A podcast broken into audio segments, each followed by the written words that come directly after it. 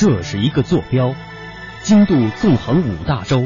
纬度连着古与今。这是一颗水珠，迎着阳光折射不同的语言与文明。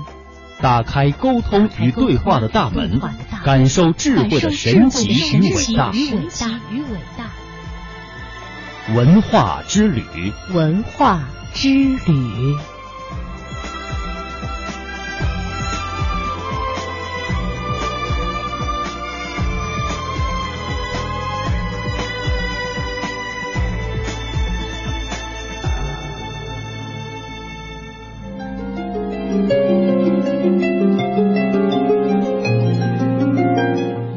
探寻文化渊源，感受文化魅力。听众朋友，大家好，这里是中央人民广播电台香港之声数码广播三十二台的文化之旅节目，我是谢哲，我是曼斯。首先要和大家分享一个好消息，在德国波恩召开的联合国教科文组织第三十九届世界遗产委员会会议上，中国的土司遗址顺利通过审议，列入到了新一批的世界遗产名录。也成为了中国世界遗产大家庭的第四十八名成员，这个数字啊，让中国的世界遗产数量继续位居世界第二位。嗯，我们继续来说土司遗址。那您可能最感兴趣的是土司遗址在哪儿呢？其实这次申遗的土司遗址不是一处，而是三处打包申遗的。他们是湖北唐崖土司城遗址、湖南永顺老司。老司城遗址和贵州播州海龙屯遗址分别位于湖北恩施土家族苗族自治州、湖南湘西土家苗族自治州和贵州的遵义市。这三处遗址包括了土司城、土司官寨和土司衙署、土司庄园以及家族墓葬群等，是现存的最具代表性的土司遗址。申遗成功之后，正在德国世界遗产大会现场的国家文物局副局长童明康第一时间接受了中央台记者的采访，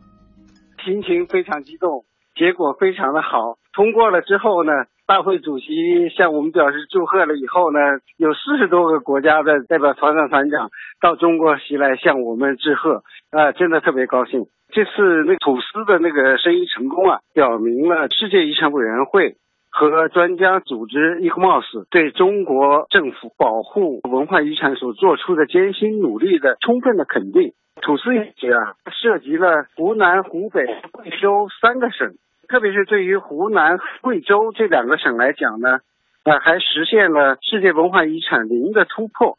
也使世界遗产保护理念呢，在这样的边缘得到了广泛的传播。呃，这个呢，我们认为呢，是这次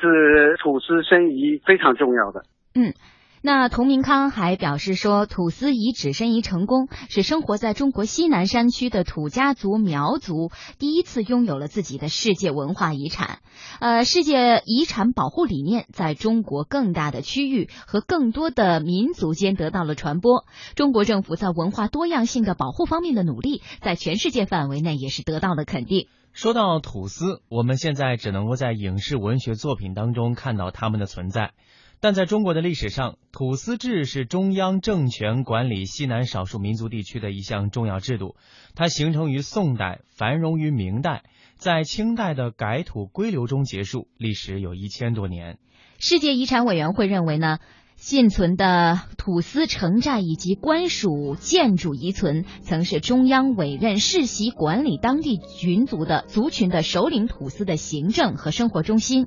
土司遗址展现了中央政权与地方族群在民族文化传承和国家认同方面的人类价值观交流。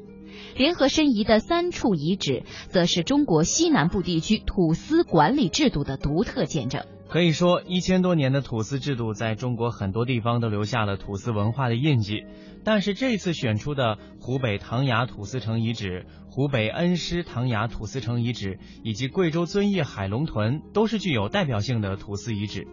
在整体布局、建筑风格等外在形式上，能够展现出三地鲜明的民族特点，又能够突出土司统治权力象征、民族文化交流以及国家认同等土司遗址特有的共性特征。也就是说呢，去游览土司遗址，我们可以看到的既有外在的民族风情，也有内在的人文历史和文化。现在土司遗址已经申遗成功了，但这只是一个起点。可以想见，接下来会有很多的游客群体慕名而来，一探风采。世界遗产如何管理保护、有序开发，还面临着很多的挑战。申遗不易，保护更难。对此，国家文物局的副局长童明康也明确指出，土司遗址申遗成功以后，中国政府将恪守世界遗产公约及其操作指南的规定，继续加强遗址保护、管理和监测工作，并将致力于改善遗产地民众的生活，让中国各民族传统文化得到继承和发展。